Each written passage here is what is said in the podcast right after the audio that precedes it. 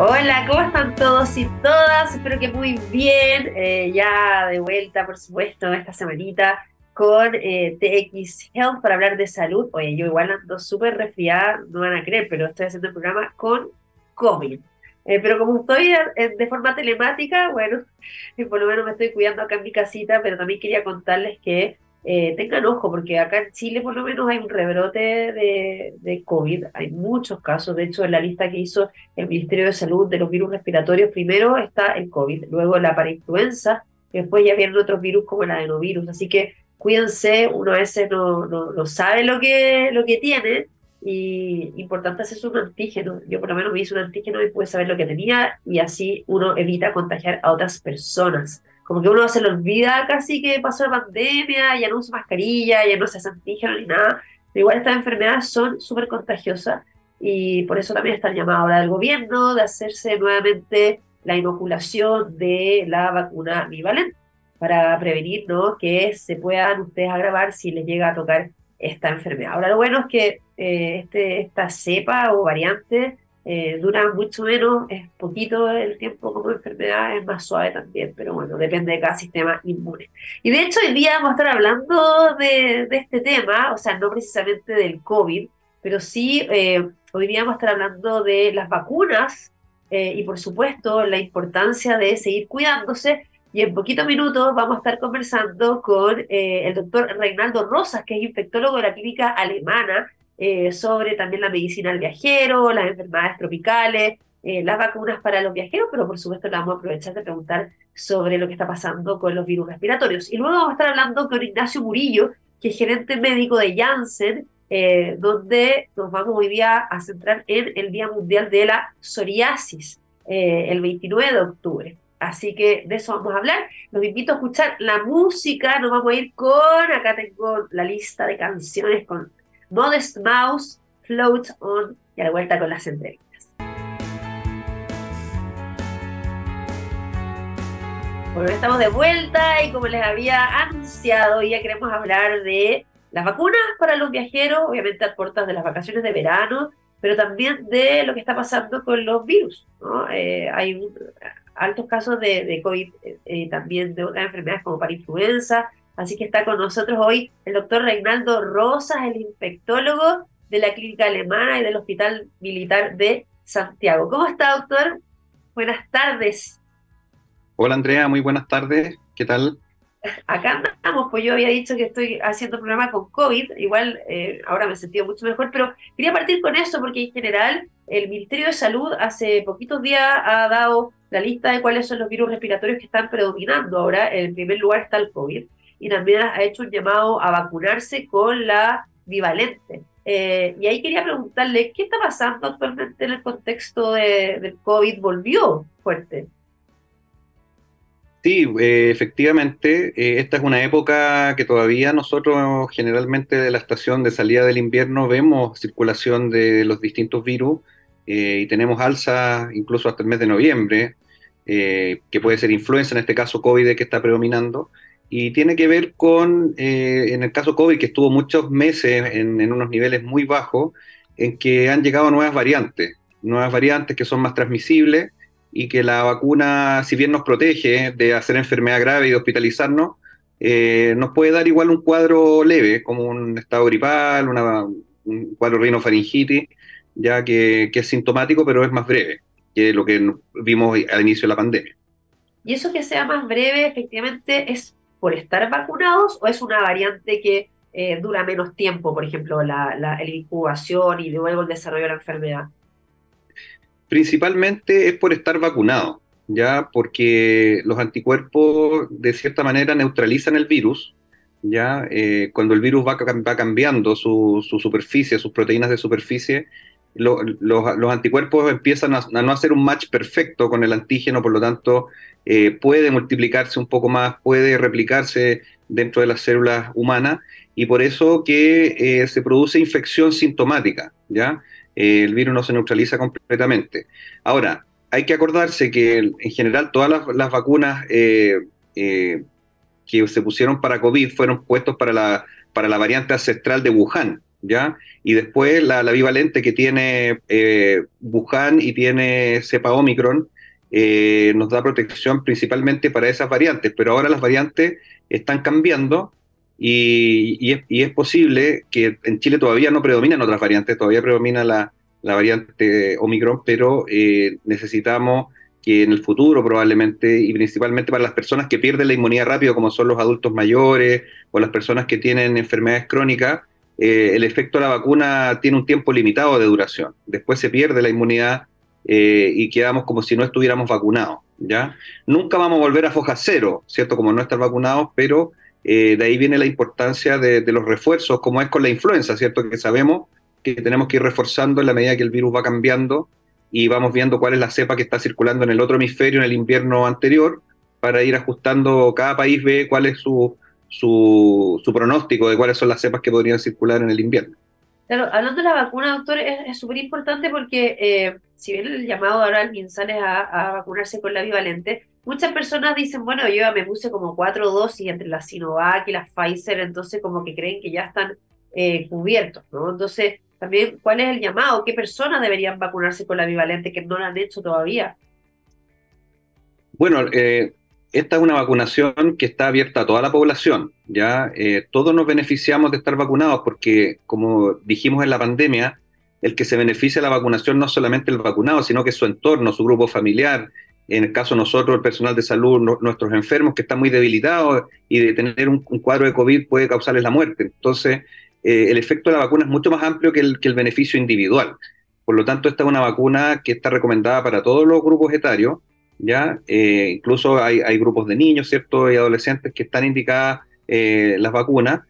por lo tanto, ahí cada uno tiene que revisar y como te señalé anteriormente, las nuevas vacunas vienen incorporando las nuevas variantes. Por lo tanto, va haciendo una, un refuerzo de la inmunidad y de la memoria que tenemos de nuestra inmunidad para combatir las cepas nuevas de, de COVID, ¿ya? y probablemente, como te decía, van a venir nuevas vacunas donde ya quizás no está incluida la cepa ancestral de Wuhan, sino que va a estar incluida solo la cepa que esté predominando en, el mundo o en el hemisferio en el invierno anterior. ¿ya?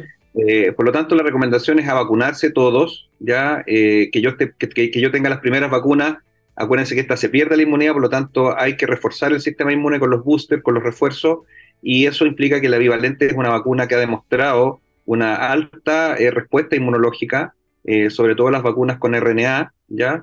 Eh, que son las que dan una, inmunidad un poco más duradera y en pacientes que, su sistema inmune a veces no es tan robusto, eh, también nos puede dar una protección, sobre todo en la época de más circulación de los virus.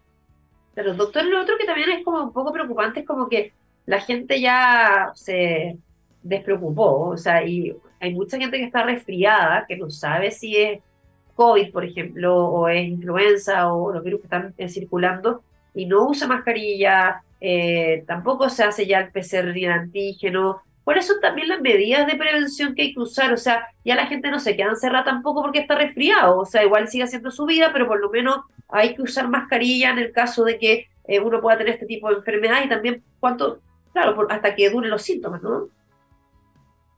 Sí, eh, esta fatiga de la pandemia nos ha afectado a todos y hay un, no sé si un relajo, pero hay, un, desgaste, ¿cierto?, de todas las medidas preventivas eh, y una percepción de, que bajó el riesgo. Ya lo que en cierta manera es, cierto, o sea, hay menos riesgo de hacer enfermedad grave, eh, pero siempre hay que pensar de que uno puede contagiar a alguien más susceptible, como un adulto mayor, algún familiar, eh, y eso uno lo tiene que tener presente. Entonces las recomendaciones se mantienen en relación a eso. Si hay una persona eh, que está enferma de alguna enfermedad crónica, un adulto mayor, lo ideal es que no es que lo, visiten los nietos, los hijos que estén enfermos, o si, o si se tienen que juntar, que hagan el uso de mascarilla y del lavado de manos, que fueron las medidas que estuvimos eh, nosotros recomendando durante toda la pandemia. ¿ya?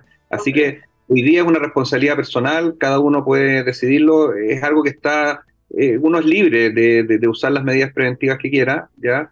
Eh, y eso está, hoy día tenemos disponibilidad para, comprar mascarillas, para tener alcohol gel, eh, y ya sabemos que lavar las manos también es efectivo, entonces depende de la responsabilidad individual de cada uno, para con uno y para con sus seres queridos o con su grupo familiar, porque una oficina que se contagian de COVID también eh, se van todos de baja, con reposo. eso puede, significar, y eso puede significar también un problema desde el punto de vista laboral. ¿ya? Doctora, y ahí tengo eh, dos preguntas antes también de hablar de las vacunas, también para los viajes, que es otro de los temas. ¿Cuánto tiempo dura la inmunidad eh, cuando uno tiene el, el, virus? ¿no? Porque siempre uno se pregunta, ah, ya no, pero si a mí me dio, no me da, de nuevo. Eh, hay muchos mitos respecto a las enfermedades respiratorias, en este caso el COVID, pero sí, por ejemplo, yo ahora que estoy enferma, ¿cuánto tiempo puede pasar para que yo me enferme nuevamente? Claro, eso va a depender de la, de, la circulación de variantes, ¿cierto? Porque nosotros en la pandemia vimos que por lo menos dos a tres meses había una protección bastante eh, efectiva, eh, porque el sistema inmune genera muchos anticuerpos, siempre y cuando sí siga circulando la misma variante, ¿ya? Eh, por lo tanto, lo que pasa hoy día es que la población, la mayoría tiene vacuna, se ha enfermado de COVID, entonces tiene una mezcla de anticuerpos que tiene contra el virus, pero finalmente con una variante que cambie mucho la superficie, eh, esos anticuerpos ninguno va a ser altamente efectivo y neutralizante. Por lo tanto, lo normal es que se vaya perdiendo la inmunidad en el tiempo, producto del cambio de la superficie del virus.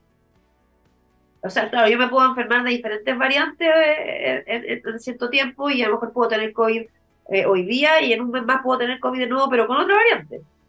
Claro, en un mes más, en, un mes difícil, eh, pero si por ejemplo la gente que viaja, sí se puede exponer eh, rápidamente a variantes que no están circulando en el lugar de residencia.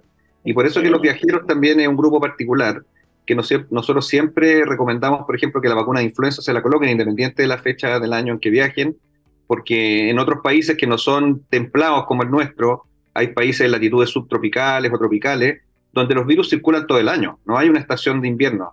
Y hay estaciones de lluvia, sí, pero ahí no hay una epidemiología clásica como tenemos acá, que en el invierno suben los casos de BRS, de influenza, y tenemos un pique estacional. En otras partes no. Entonces, al desplazarse, uno puede contagiarse virus respiratorios que para nosotros son invernales en cualquier fecha.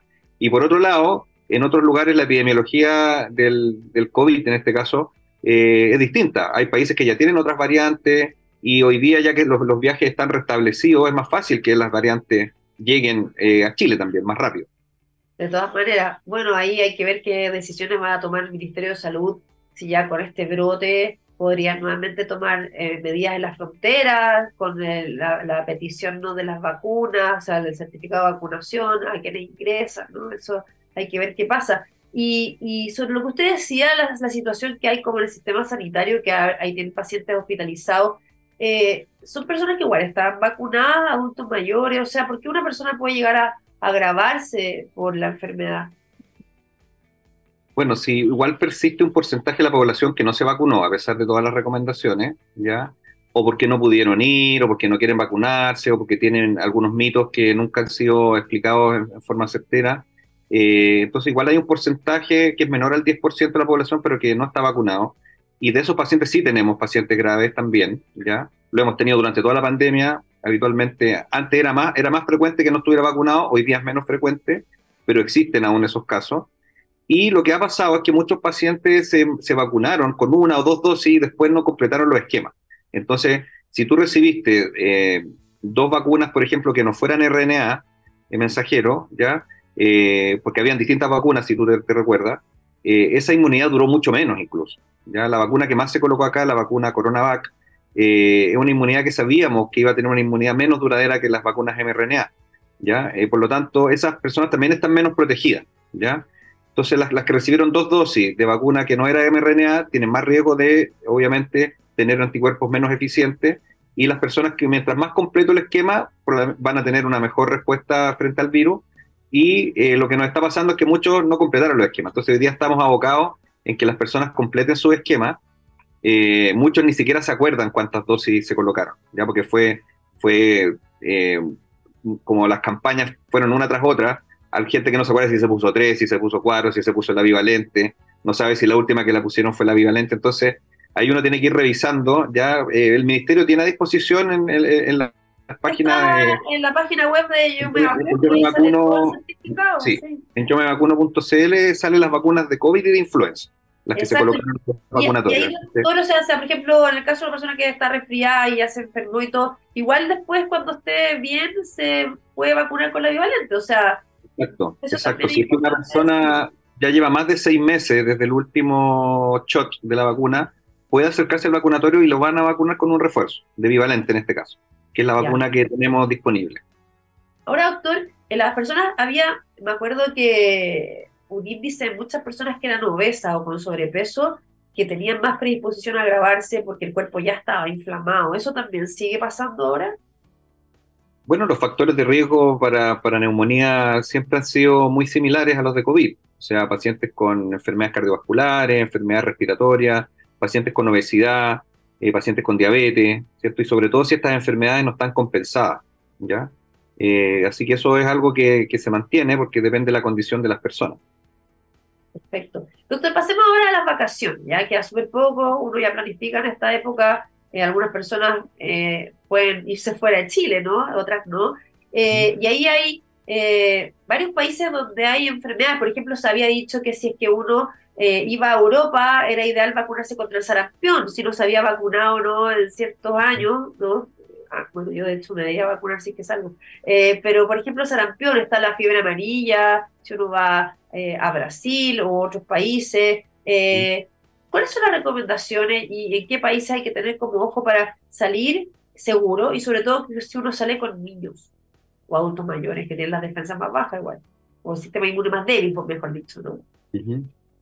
Bueno, aquí el, concepto que en Chile no hay mucha cultura de la medicina preventiva eh, previo a un viaje, ya es, algo que se ha estado instalando en los últimos años. Eh, cada vez a nosotros los infectólogos que nos dedicamos a la medicina del viajero eh, nos consultan más por este tema y precisamente cuando viajan grupos familiares y a destinos que son más exóticos habitualmente, eh, ahora, eso no quiere decir que si uno viaja dentro de Chile tampoco tenga que, ver algunos temas, ¿ya? Ah, eso es importante, para que después lo comentemos, ya.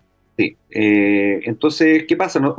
Eh, tú, hemos visto con la pandemia que las situaciones de circulación de enfermedades, enfermedades transmitidas por mosquitos, brotes de enfermedades alimentarias o asociadas a desastres naturales, están ocurriendo en forma dinámica, ¿ya? Por lo tanto, las recomendaciones a veces pueden cambiar no sé, por ejemplo, tenemos brotes de dengue en Sudamérica, en distintas partes en este momento. Entonces, todo eso hace que uno pueda hacer una recomendación mucho más eh, eh, individualizada para el tipo de viaje que hace la persona. Por eso que aquí no está asociado solo al destino, ¿ya? Está asociado a lo que tú vas a hacer en el destino. Porque no es lo mismo irse a Río de Janeiro, a la ciudad, que irse a Río y a visitar los parques eh, selváticos que están en, en la costa. ¿Te? Los riesgos son distintos, ¿ya?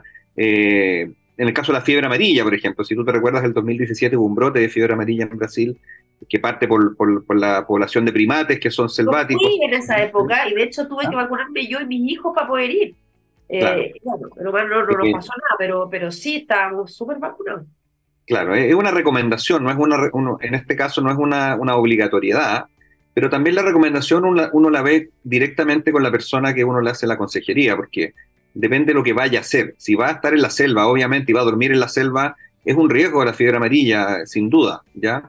Pero si tú vas a ir a un resort que va a estar en el hotel, eh, que prácticamente no vas a salir a hacer excursiones, es bastante bajo la, probabilidad. Si tú usas repelente, en general, disminuye bastante las picaduras de, de en este caso los mosquitos, y por lo tanto la, probabilidad de una infección eh, transmitida por el mosquito es muy baja, ¿ya? Y tiende a cero, de hecho, en esas condiciones. Por eso que uno cuando revisa eh, la consejería del viajero, toma en consideración factores geográficos, factores climáticos, eh, factores propios del paciente, de sus enfermedades crónicas y de la dinámica que va a tener en el itinerario. ¿ya? Hay, hay, viajeros que no van de vacaciones, hay viajeros que van a trabajar, hay otros que se van a quedar por un tiempo, hay gente que va por reuniones, eh, hay gente que viaja a distintas partes, entonces es súper individualizada la recomendación, ¿ya? Y ahí disponemos de, una serie de medidas, que dentro de las cuales están las inmunizaciones o vacunas, ¿ya? Pero también tenemos todas las otras medidas para evitar las picaduras, como son los repelentes, ¿cierto? El tipo de ropa que tiene que usar, y la prevención de otras enfermedades transmisibles por alimentos, por agua, eh, etcétera. Ya hay una serie de, cosas que uno tiene que... Importante también saber cómo, cuánto tiempo antes de viajar yo tengo que vacunarme, porque obviamente la efectividad de una vacuna bueno, siempre uno se confunde entre eficacia y efectividad, ahí usted lo puede aclarar, pero eh, claramente hay que esperar unos días, entonces también eso es importante, como, ah, ya viajo mañana, me vacuno hoy, eso no sirve mucho. Efectivamente, nos sirve mucho. Ahora, va, depende de la vacuna, ¿ya? Pero hay vacunas que tú en 10 días tienes una muy buena respuesta de anticuerpos, como la vacuna fiebre amarilla, por ejemplo, ¿ya? Y además de dar una respuesta muy rápida, eh, da una respuesta duradera, no necesitas ponerte nuevas dosis, a diferencia de otras vacunas que sí, tú necesitas revacunarte cada cierto tiempo, como la del tétanos, por ejemplo, que cada 10 años tienes que colocarte un refuerzo.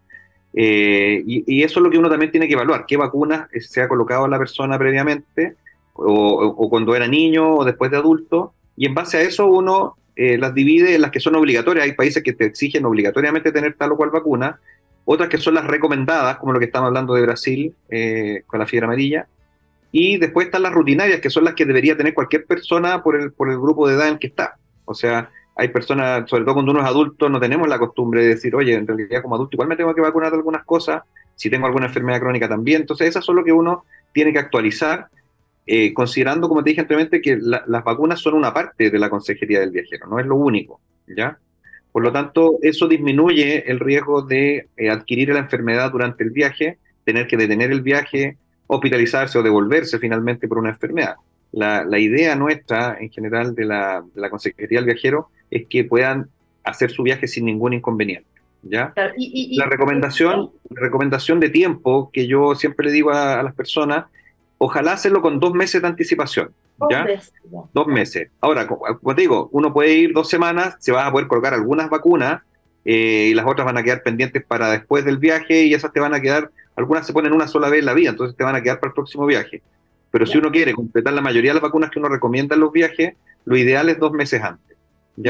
Y, ahora que usted decía como ya sea en Chile o en el extranjero, eh, ¿a qué vacunas hay que, hay que mirar así para, para poder viajar? ¿no? Yo lo mencionaba que salió hace poquito, bueno, su nombre es igual el tema del sarampión, eh, pero, pero ¿a, cuáles tenemos que estar atentas? Bueno, el, sarampión es un caso especial porque obviamente hay brotes de sarampión en distintos lugares del mundo, ya en distintos continentes y eh, hay, en Chile se empezó a vacunar para el sarampión eh, en forma efectiva después de los años 90. Entonces las generaciones que nacimos entre el 71 y el 81 tenemos partidas de vacunación que no, no, fueron muy eficientes en lograr inmunidad, ya y fueron colocadas en edades donde la vacuna pierde la eficacia. Entonces, son esas el gap que tenemos eh, de vacunar personas que viajen de sarampión ¿Y por qué la vacuna sarampión se recomienda en todos los viajeros, no, independiente del destino? Porque existe una cosa que se llama los aeropuertos, ¿ya? Eh, que, es el lugar máximo de aglomeración, de convergencia de personas de distintos lugares en espacios muy confinados, eh, a veces con mala ventilación, y las enfermedades que se transmiten por aerosoles que se mantienen en suspensión, como es el sarampión, que es una de las enfermedades más contagiosas, eh, es un tema. Entonces, yo puedo irme a lo mejor a, Brasil, donde no hay, donde no, a lo mejor no hay un brote de sarampión, pero en la conexión que voy a hacer, hay pacientes que vienen de África, Estados Unidos, y me puedo contagiar en el aeropuerto. Entonces, por eso que eh, el sarampión es una vacuna que debería tener todo el mundo, al menos dos dosis desde que nació, ¿ya? Y una dosis por lo menos después del año de edad. Y en eso es lo que uno recomienda eh, a los grupos familiares, revisa uno por uno, cómo es el estatus de vacunación de cada uno, y en base a eso hace la recomendación. ¿Qué otras vacunas nosotros normalmente eh, indicamos? Bueno, ya dijimos la fiebre amarilla, es una, vacuna que en algunos países es obligatoria, en otros es una recomendación. Eh, en, generalmente nosotros las personas que están viajando constantemente, es una vacuna que se la indicamos para que se la ponga al menos una vez en la vida y, de ahí se olvida del tema, ya no tiene que revacunarse. Y las otras son las hepatitis, hepatitis A, hepatitis B, la fiebre tifoidea, ¿ya? la vacuna contra el tétano, y también tenemos las vacunas de los virus respiratorios, ya eh, influenza, eh, COVID, que idealmente está actualizada también. Y por otro, por otro lado, tenemos eh, otras vacunas que ya van más dirigidas a personas que son mayores, por ejemplo, que tienen enfermedades crónicas, donde están las vacunas para el neumococo, ¿ya? Y tenemos algunas otras vacunas que ya son más como de resorte de pacientes crónicos. Perfecto, doctor. Súper interesante, se nos pasó así el tiempo. ¿Dónde se puede encontrar información así como ya, eh, vacuna, país y también para que las personas sepan la importancia de la medicina preventiva del viajero eh, y puedan ir a consultar? Bueno, hay mucha información eh, en, las clínicas, ¿cierto? Hay, páginas que, se dedican a, orientar a los viajeros, ¿ya? Eh, también hay algunos recursos eh, de, otras organizaciones. El punto es que a veces pueden estar desactualizados, porque como esto es dinámico, ¿ya? entonces uno puede informarse, pero las recomendaciones siempre, si uno va a hacer un viaje largo, que ha invertido tiempo, ha invertido recursos en, planificarlo, yo siempre recomiendo que, que, hagan una consulta con un especialista para que puedan eh, ver todos los detalles. Ya, como te digo, esto es mucho más amplio que solo las vacunas y, los destinos a veces van cambiando. Ya, eh, una, el mejor ejemplo de esto es el virus Zika, cuando tuvo el tema del virus Zika en Sudamérica, en que las mujeres embarazadas o en planificación de embarazo no podían viajar. Y eso nos fue cambiando en el tiempo y después había muy pocos lugares donde podían ir. Entonces, eh, uno prácticamente tiene que estar actualizándose semana a semana o mes a mes. Antes de viajar, pues obvio es lo que está pasando. Así que yo creo que aquí hay una responsabilidad importante de las personas, de las agencias de viaje, que yo creo que deberían involucrarse más en estos temas para poder también asesorar a los turistas y eh, nosotros también como, como servicios de salud eh, dar la opción para que demos cabida a esta demanda que debería ir aumentando en el tiempo para asesorar a los viajeros. Doctor, súper interesante, de verdad le agradezco al doctor Reinaldo Rosas, infectólogo de la clínica alemana del Hospital Militar de Santiago. Gracias por estar el día con nosotros, doctor. Quedamos, pero listos. ok, Andrea, que estés muy bien. Adiós. mucho. Chao. Nos vamos a la música y a la vuelta vamos a estar hablando de la psoriasis. Este pasado 29 de eh, octubre se conmemoró el Día Mundial, así que queremos hoy día profundizar en esta temática a la vuelta de la música. Bueno, ya estamos de vuelta aquí en TX Health para seguir hablando de salud. Les recuerdo que nos pueden escuchar los martes y jueves de 12 a 13 horas y no solamente en txplus.com, estamos en Spotify. Si se perdieron el programa, lo pueden escuchar a la hora que quieran, desde el dispositivo que quieran. Y también nos pueden seguir en las redes sociales que es arroba txplus, eh, el hashtag txhealth y la mía arroba andreovailla. Hoy día queremos hablar de un tema que es súper importante y que no nos habíamos abordado, porque el pasado 29 de octubre se conmemoró el Día Mundial de la Psoriasis, ¿no? con el objetivo de eh, generar conciencia de esta afección cutánea que eh, no solamente trae problemas físicos, sino que también de salud mental por todo lo que implica tener esta enfermedad. Hoy día queremos conocer más al respecto, cuáles son las terapias, eh, cómo se puede diagnosticar correctamente, a quiénes afecta Está con nosotros Ignacio Murillo, gerente médico de Janssen, que es el grupo de compañías farmacéuticas de Johnson Johnson. ¿Cómo estás, Ignacio? Buenas tardes, bienvenido. Hola, hola, buenas tardes a todos. Hola, Andrea, muchas gracias por la invitación. Muy bien, acá pudiendo concientizar sobre esta enfermedad. Bueno, en primer lugar, para quienes no saben, ¿qué es la psoriasis? ¿Por qué se produce? Bueno, mira, la psoriasis es una enfermedad a lo mejor más frecuente de lo que creemos. ¿sí? Según diferentes estudios, ¿no? según diferentes análisis, creemos que aproximadamente en Chile el 2% de la población puede padecer psoriasis, ¿sí? lo cual es muchísimo. Bien, es una enfermedad de la piel y es una enfermedad inflamatoria y crónica. Con eso te quiero decir que a nivel inflamatorio es porque aparecen lesiones en la piel un poco sobreelevadas, que nosotros le decimos placas, que pueden doler, picar, se secan, pueden sangrar, ¿bien? Y aparecen en zonas determinadas, zonas a lo mejor un poco más frecuentes.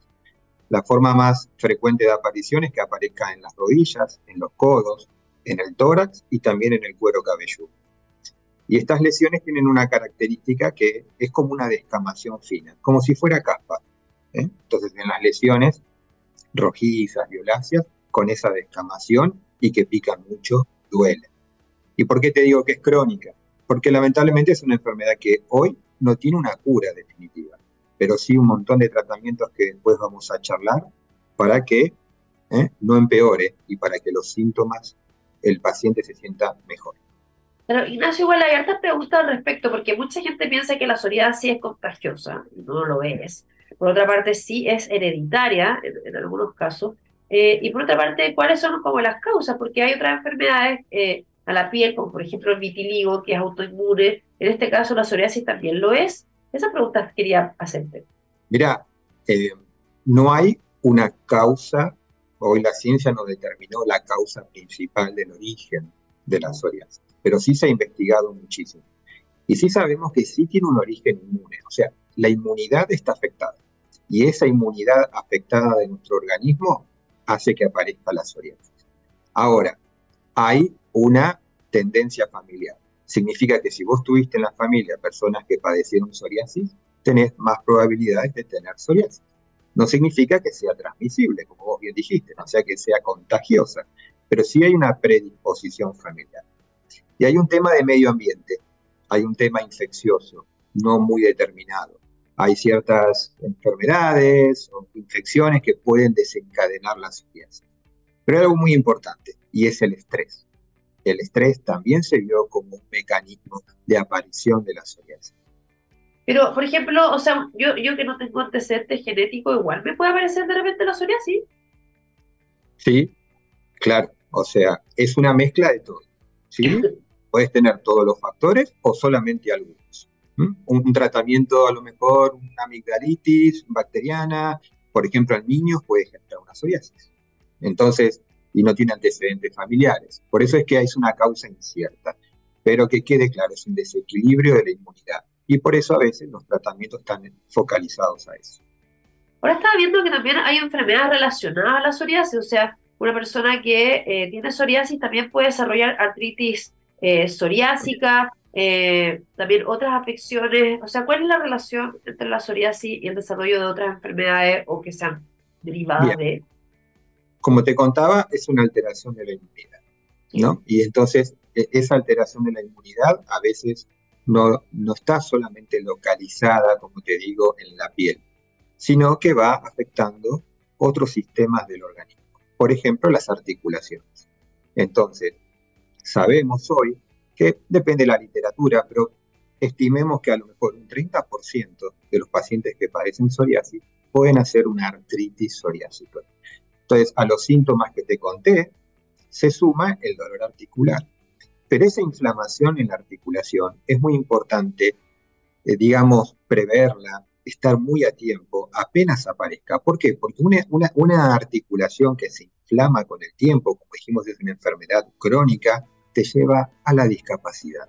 La articulación pierde su flexibilidad, su, su movimiento entonces son enfermedades que a lo largo del tiempo se pueden transformar en discapacitantes. Por eso es muy importante advertir sobre eso. Y no es un valor menor. Dijimos casi el 30% de la psoriasis pueden desarrollar una artritis. Y como también dijiste, hay otras enfermedades asociadas. El mecanismo inmune no está bien claro, pero tenemos afecciones cardiovasculares. Tenemos pacientes que tienen diabetes asociada a la psoriasis. ¿Sí? Entonces, y también alteración en la visión, como la uveitis. Entonces, todo lo mismo no está bien determinado, pero está, son enfermedades asociadas a esto. Claro, porque que se inflame la piel, finalmente, ¿qué hace que se inflamen otros órganos, no? Claro. Y bueno, es el, el sistema inmune que decide, digamos, estar así acelerado y afectar otros organismos. Por eso cuando uno tiene un tratamiento así que no es solamente la piel, permitíme aclarar algo, el 80% de los pacientes que tienen psoriasis está en estadios, digamos, leves. Significa que, después vamos a hablar con tratamientos locales, uno puede apaciguar los síntomas. Para el resto, tienen enfermedades moderadas o graves y eso implica tratamientos más, nosotros le decimos sistémicos, en todo el organismo. ¿Por qué? están otras partes afectadas. Claro, ahí lo que te quería preguntar es, la importancia del diagnóstico precoz, ¿no? O sea, ¿cómo uno puede detectar que ya está empezando a tener psoriasis y cuándo hay que ir a consultar? Obviamente, entre más precoz sea el diagnóstico, más, más eh, rápido puede ser el tratamiento y evitar que esto progrese.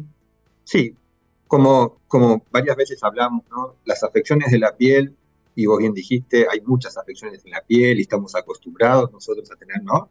afectaciones en la piel.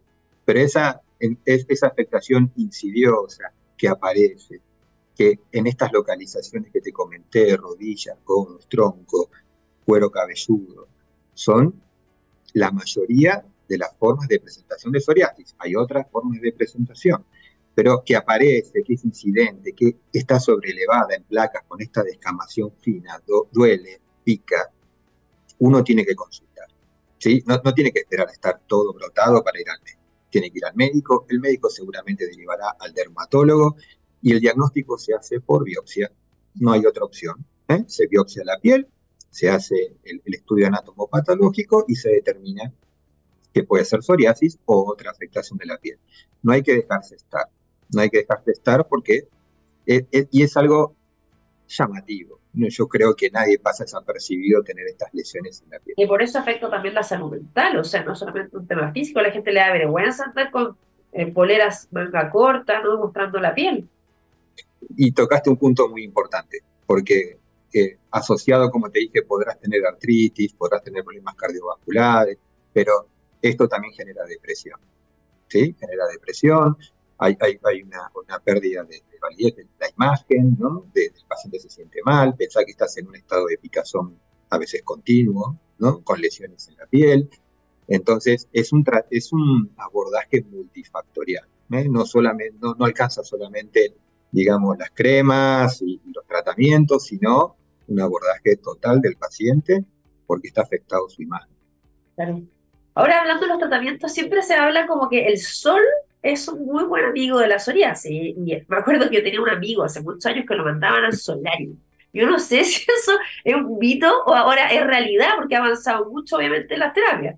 No, no, no, es un mito, Andrea. Es, una, por suerte, no es un mito y por suerte es un tratamiento eficaz para, para muchos pacientes. Mira, los tratamientos son. Eso, sí. Claro, los tratamientos son desde, desde cremas básicas. No, no, no vamos ahora a hablar de de drogas y de la combinación de la Pero corticoides, me imagino. Corticoides, tratamientos locales donde uno se puede poner cremas y lo que llamamos, lo que vos bien dijiste, la fototerapia. Entonces la fototerapia puede ser por luz natural, solar, en los momentos que se debe tomar luz, con protección de las otras zonas de la piel, ¿no? O sea, con todo no es solamente ponerse a tomar sol, sino que proteger el resto de la piel, pero también hay tratamientos un poco más avanzados, pero no significa que sean nuevos, que tienen muchos años, que es con, con luz, este, digamos, artificial, luz ultravioleta, combinación de ambos, se toma, se toma medicación para ser, eh, ser un poco más sensible a esa luz ultravioleta y tener un mejor efecto en la piel. Entonces, esos son, yo diría, por suerte, los tratamientos del 80% de la psoriasis, cuando aparece en forma eh, leve y a nivel de la piel. Ignacio, pero, eh, espérame, espérame. Pero, ¿qué hace el sol o, los rayos ultravioleta el, que, que, de alguna forma mejoran la piel de las personas con psoriasis? O sea, igual eso es interesante como entenderlo, ¿no? Bueno, es, es un poco más, a lo mejor más complejo de, de explicarlo, pero todo lo que es sol tiene, tiene un efecto a nivel de piel, tiene que ver hormonas, tiene que ver vitamina D. Te estoy tirando así palabras para que sepas que todo todo un mecanismo complejo que hace en la piel y que hace que la inmunidad ¿sí? se tranquilice, por así decir, en esa zona. Baja los niveles de inmunidad y de reacción. Vos pensás que esa piel, es, esa, digamos, esa placa con esa descamación es una aceleración de las células en fabricarse. Entonces, se acelera el mecanismo en forma descontrolada. Y el sol, al irradiar, Claro, el sol al irradiar la zona disminuye esa aceleración celular. Por eso es que cuando uno toma indiscriminadamente sol en el cuerpo nos afecta. Nos afectaría, ¿no? Si uno toma sol en horarios pico, nos afecta la piel. Pero nos vendría bien que afecte esa piel que está de por sí acelerada en su crecimiento. Un poco, básicamente te explico por qué el sol nos hace bien. Obvio, ¿no? Pero es bueno saber, o sea, cómo reacciona nuestro organismo eh, a, ciertos factores, en este caso el sol y como tú decías, la vitamina D es súper importante. Ahora, ¿la vitamina D es parte también de un tratamiento con las personas que tienen psoriasis o no necesariamente? Porque hay, hay, que, fortalece el sistema inmune, además. Claro, no, se, usa a nivel de, cremas, también como tratamiento, vitamina D, calcitriol, eh, o sea, todo el metabolismo de vitamina D y calcio tiene un, un efecto positivo en el tratamiento. Pero que quede un concepto claro para que la audiencia no, se confunda. Esto es una enfermedad crónica y cada paciente a lo mejor va a requerir algo en particular. No es lo mismo para todos, no es la misma respuesta para todos, la piel no es igual, nuestro, hasta nuestro color de piel es diferente y eso, aunque no lo creas, hasta cambia la, enfermedad. Entonces, Eh, no, es lo mismo lo que somos muy, muy blancos, lo que somos un poco más trigueños, eso cambia también la psoriasis. Entonces, llevan un tratamiento particular. Y hay que tener mucha paciencia, porque el médico irá viendo qué es lo mejor para cada paciente. Ahora, Ignacio, usted también con Janssen, ¿qué están haciendo eh, como para concientizar respecto a la psoriasis? También a lo mejor hay, algunos tratamientos, que nuevos tratamientos que tengan. Sí, el tema, como te decía, por suerte la mayoría está en estadios leves, pero cuando la enfermedad se complica, cuando estamos en estadios moderados o graves, ya a veces ahí ya no alcanza el tratamiento que te contaba de cremas, este, tratamiento de fototerapia, ¿sí? o tratamientos orales simples, pastillas que tratan de alterar un poquito la inmunidad. Ahí ya vamos a tratamientos más complejos, ¿eh? tratamientos que llamamos biológicos, ¿sí? terapias más biológicas, dirigidas, que tratan de normalizar o disminuir esa reacción de la inmunidad que nos afecta a la piel. Son tratamientos así de inmunidad, biológicos, más complejos. Y, nosotros ahí como, como compañía estamos en, la innovación de esos tratamientos, ¿sí? O sea, haciendo productos que le traigan soluciones a donde no las hay hoy. ¿eh? Para esos pacientes complejos que padecen esta, enfermedad y eh, cabe decir también cuando ya estamos hablando también de artritis psoriásica. O sea, estamos ahí tratando de innovar no solo en la psoriasis compleja, sino cuando ya está la complicación de la artritis psoriásica para preservar esa articulación con estos tratamientos biológicos de innovación. Ahora, ya para terminar, te tengo que ir despidiendo, Ignacio, pero eh, ¿cuál es el acceso también a estas terapias? Eh, la cobertura que hay en Chile, eh, si también son fármacos que son muy caros, ¿no? O sea, ¿cómo, se accede? Mira, como es una enfermedad conocida, por así decir, pero que siempre hay que concientizar, más que nada para el tratamiento precoz, sabemos que en Chile hay tratamiento como te contaba, todo lo que son tratamientos tópicos, orales o fototerapia, tiene muchos años. ¿eh? Tiene muchos años en los países, por lo tanto no, no, hay un problema de, acceso a esos tratamientos. Ahora, cuando hablamos de, productos ya de, mayor innovación, bueno, todos sabemos que existe la ley Ricardo Soto, sabemos que hay, son, son patologías que hoy tienen cobertura para determinados estadios, indicaciones precisas que los médicos determinan, pero no es que estamos exentos de cobertura, por suerte, contamos con la cobertura. Genial. Bueno, súper interesante saber. ¿Hay alguna página web o, algún Instagram donde estén abordando la psoriasis ustedes? Nosotros tenemos, sí, para, más información tenemos nuestra página de infojansen.com.